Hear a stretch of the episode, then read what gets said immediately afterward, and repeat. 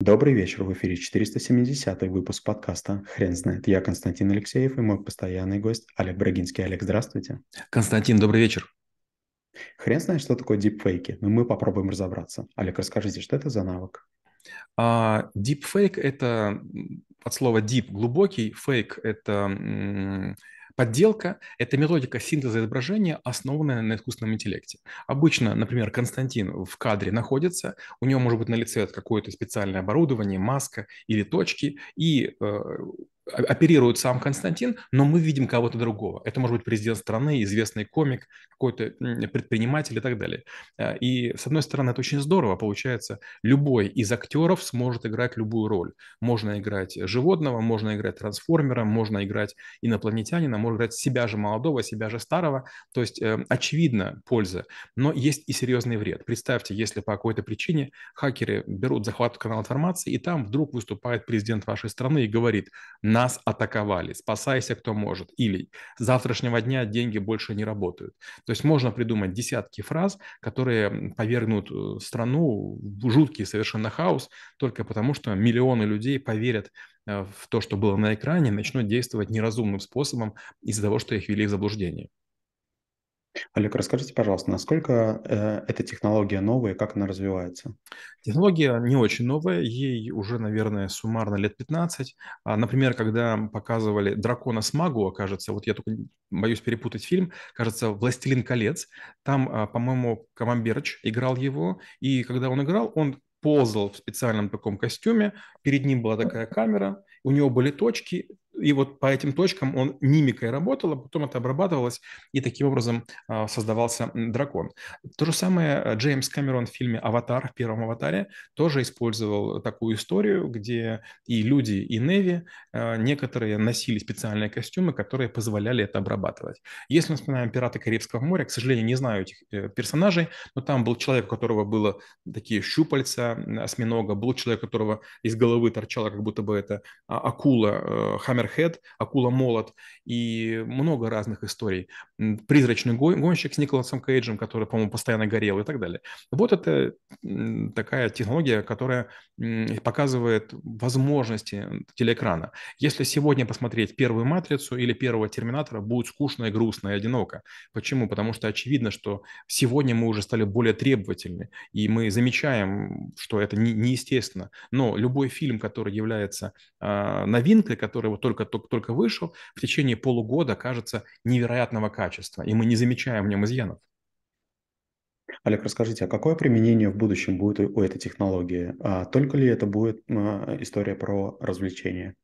Ну, во-первых, конечно, в первую очередь это будет замена людей. Скажем, есть Синьхуа, Синьхуэнь, да, есть другие м, китайские новостные каналы, которые давно уже используют электронных ведущих. Электронные ведущие идеально читают текст, они не кашляют, не запинаются, не проглатывают звуки, плюс можно порепетировать. То есть, например, если мы видим, что а, нужно в какой-то момент сделать улыбку, мы останавливаем кадр, делаем улыбку, то есть 2-3 прогона, и мы повышаем с помощью комиссии людей то, как разговаривает наш ведущий. В чем плюс такого ведущего? Он не будет стареть, он будет вечным, он будет одет так, как мы хотим. То есть нам не стоит его одежда ничего. Он не хворает, у него нет отпуска, он не закапризничает, он не запнется.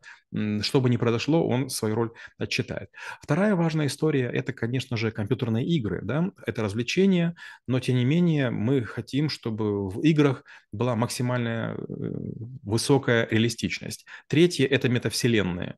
А, мы хотели бы, чтобы мы в метавселенной выглядели похожи на себя. И поэтому нужна некая технология, при которой мы на себя надеваем что-то или сканируем себя, и потом нас люди узнают. Ой, Константин, да, я видел ваши подкасты, вот теперь мы с вами увиделись там, не знаю, в такой-то вселенной, на такой-то планете. Замечательно, здорово. А третья, четвертая история – это наверное, обучение. То есть мы можем из себя делать динозавров, мы себя можем делать головастиков, мы из себя можем делать черные дыры и показывать ученикам, как это все выглядит. Вариант первый – надеваю на себя костюм, в котором нарисован внутренние органы и с трудом объясняю, где что находится. Вариант второй – как бы мы это все дело э, делаем так, что, допустим, печень начинает говорить голосом директора, а не знаю, легкие голосом там учительницы по пению. И все как бы понимают, что это здорово, это интересно, но люди понятные. Ну и последнее – это, конечно же, Наверное, наши воспоминания. У нас у всех есть родственники, которых уже нет, но с которыми, наверное, хочется посоветоваться. И представьте, искусственный интеллект вдруг э, дает такую возможность. Константин, вы можете проговорить своей прабабушкой или там своим прадедушкой. Возможно, даже вы их не застали, но они будут очень реалистичны, они будут м, оперировать теми текстами, которые когда-то писали в своих социальных сетях. То есть, получается, ну, большего мы и желать не сможем. Олег, расскажите, пожалуйста, насколько сложно распознавать дипфейки сейчас? А, раньше было время и говорили, что дипфейки очень легко распознавать. Почему? Потому что у них обычно неподвижные глаза. То есть, если имитация мускулов имеет смысл, то глазами водить вроде бы как особого смысла нет. И, естественно, уже прошло там года два или три после этой находки, и сегодня добавились паразитные движения глаз, которые не несут никакого смысла, но показывают высокую реалистичность. Есть такой тест, называется тест Тьюринга, Алана Тьюринга. Идея такая, что вы общаетесь с э, машиной, и вы не догадываетесь, что это компьютер. И вот пока люди угадывают, что изображение сгенерировано по одной простой причине, с высокой скоростью э, делать, допустим, кадр 4К на большом телевизоре с машиной пока невозможно. Машины не успевают.